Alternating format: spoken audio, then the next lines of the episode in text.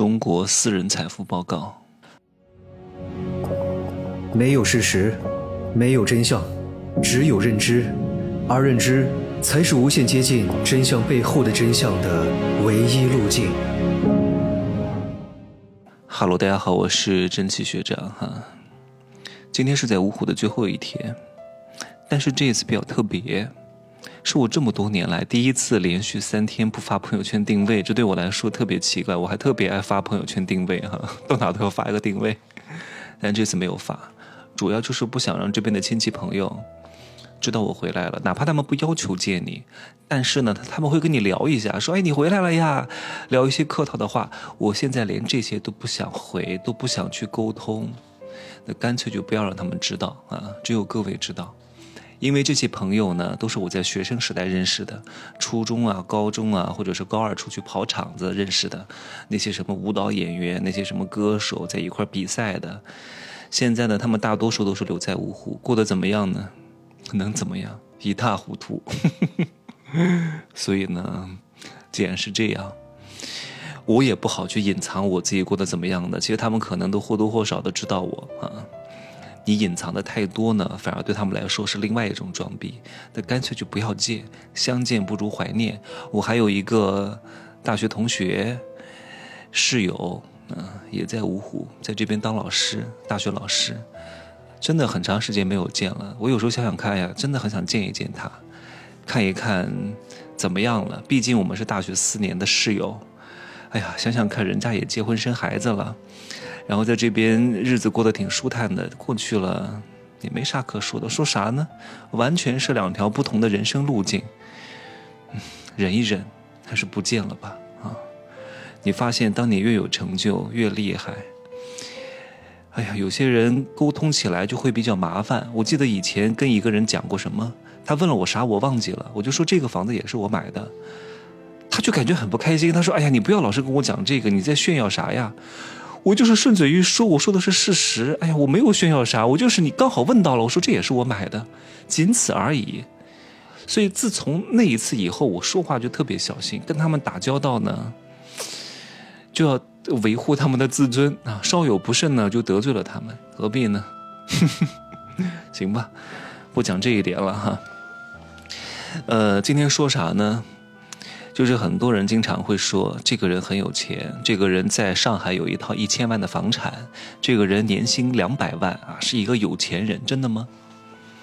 不要乱定义有钱人啊！前两天呢，我看了一个报告，是招商银行弄出来的，叫《二零二三中国私人财富报告》，上面说有一千万的人才算是富人，才算是高净值人群。但是各位，这个一千万。可不是说你在大城市有一套房子价值一千万，很多人在大城市有一套房价值一千万，价值一千万不代表他有一千万，有可能他只是付了一个首付，付了三百万，这三百万还是借的，然后还贷款七百万，这七百万呢，利息加在一块又有七百万，负债一千四百万，请问他有钱吗？没啥钱，他还是个富翁。这份报告里面讲的有钱人。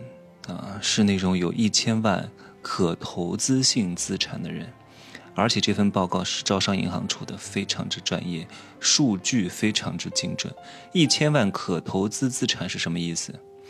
就是除了你的自住型房产之外，剩下的可以流通的金融资产，包括什么现金啊、存款啊、股票啊、债券啊、基金啊、保险啊、理财啊等等，再加上你的投资性房产，总额超过一千万。你才能算得上是富人，并不是说你在成都有两套房，每个月收入两三万，你就是什么富人的，也就是一个非常非常小的中产。好，那我刚刚讲的这种可投资性资产超过一千万的个人有多少人？从二零一零年的五十万到二零二二年的三百一十六万，这三百一十六万当中，绝大多数都是什么人？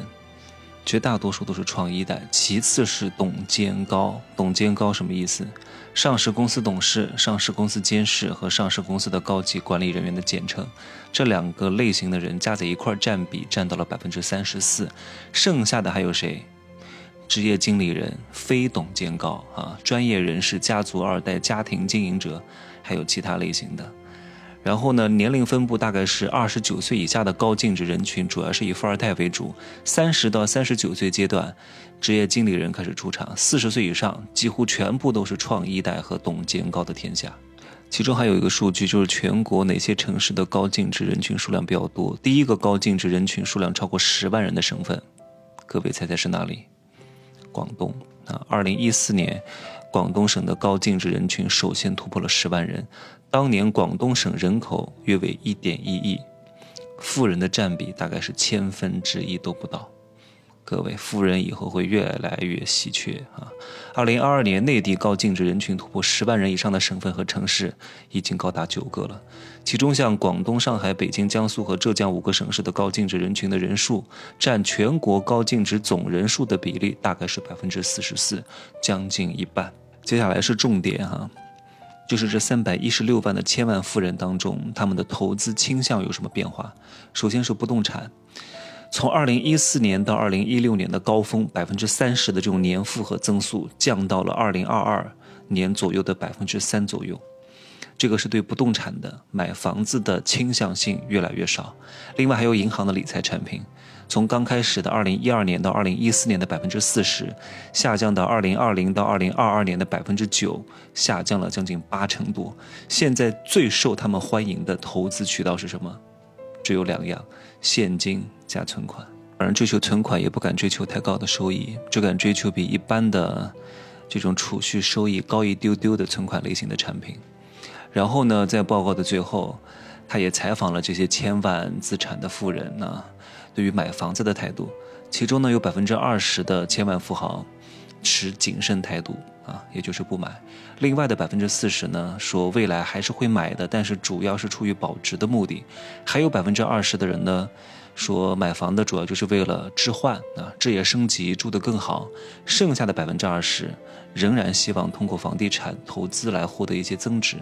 当然，这些富人买房子也有几种倾向。报告当中也讲了，第一种呢，他们会买那种高档小区，包括大平层啊，选择的客户呢大概有百分之四十。第二种呢是那些带有特定属性和功能的房产，譬如说学区房、豪宅、别墅等等，附加一些别的资源的优势，比如说学区啊、地段啊、圈层啊，然后买这个类型的客户大概是占百分之二十。第三种呢是在热门区域当中的小户型，具备更高的租售比和流通性啊。这部分占了剩下的这些比例。今天我只是针对这份报告做一个提炼和总结啊，方便各位知晓，没有加入自己的主观分析进去。但是我相信也不用了，这部分的人都是中国非常有钱的人，他们做出的判断，相信对各位也是一个很好的参考，对吧？好吧，就这样说啊，拜拜。